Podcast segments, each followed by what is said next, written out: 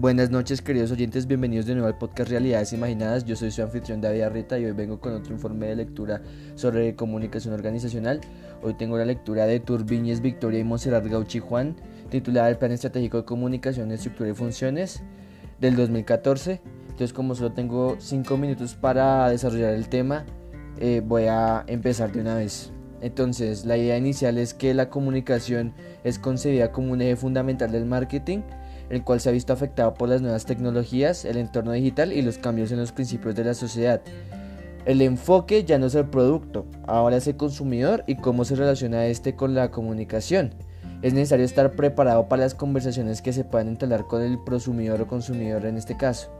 Esto también significa que la publicidad ha evolucionado hacia la comunicación integrada de marketing o SIM, lo cual es fundamental para mantener el valor de la marca y todo esto de la integración de la comunicación se vio previamente en el podcast de eh, Magda Rivero sobre comunicación organizacional integral.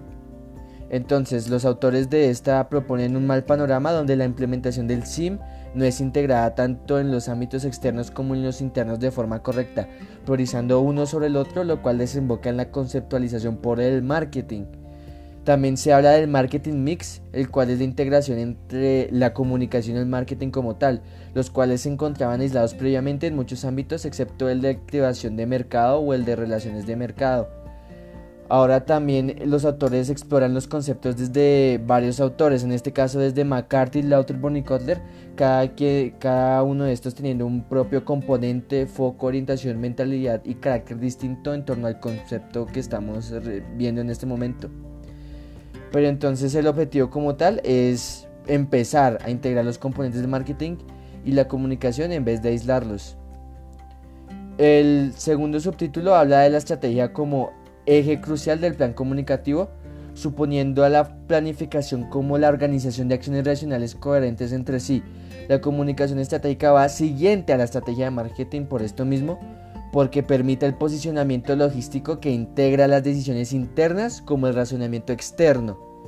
También en este subtítulo se plantean varias definiciones de comunicación estratégica entre autores, los cuales se resumen en la conversión de procesos planificados a los cuales se les destinan los recursos necesarios para vincular a la organización con todos los ámbitos sociales y comunicativos que se requieran. Es decir, en términos generales, la comunicación en su acepción estratégica se basa en la previsión de actuaciones, como, los, como lo mencionan los autores, haciendo énfasis en lo que dice el autor Montserrat para el cumplimiento, para el cumplimiento de objetivos. El tercer subtítulo desarrolla el plan estratégico de la comunicación o el PEC, el cual se ajusta a cada empresa según lo que requiera y para el cual se proponen varias estructuras, de la cual se va a detallar solo una en varias etapas. La primera etapa es el de análisis de la situación, donde se recopilan los datos y recursos informativos necesarios que permitan la comprensión del panorama donde se va a trabajar. En el marketing esto se reduce a la investigación de cada su condición actual, su evolución y todo lo relativo a la estrategia comunicativa en términos económicos. La segunda etapa es la del diagnóstico, donde se recomienda el DAFO o la exposición de debilidades, amenazas, fortalezas y oportunidades de la empresa, los cuales eh, eso es un acrónimo que da DAFO. El propósito es el de aterrizar la generalidad de la situación a la que se enfrenta la empresa para dónde se encuentra y a, qué se enfrenta como tal, además de si se ven en una posición de ventaja o desventaja. La tercera etapa consiste en la determinación de objetivos comunicativos, teniendo en cuenta la situación de la organización. Es crucial saber hacia qué dirección quieren apuntar su estrategia comunicativa en aras de prever los resultados que se esperan. La cuarta etapa es la definición de estrategias, puesto que ya teniendo unos objetivos fijos y un panorama o contexto establecido, es fundamental ver qué ha de ser implementado para lograr el cometido que se tiene. Ya teniendo la estrategia o estrategias en mano es debido identificar los planes de acción que se llevarán a cabo para implementar las antedichas estrategias. El plan de comunicación, en el caso del marketing, se hará pensando en las acciones que se tomarán comunicativamente para cumplir con el objetivo. Ya la sexta y última etapa es la evaluación, lo cual ya se da después de todos los planes y estrategias que se han dado.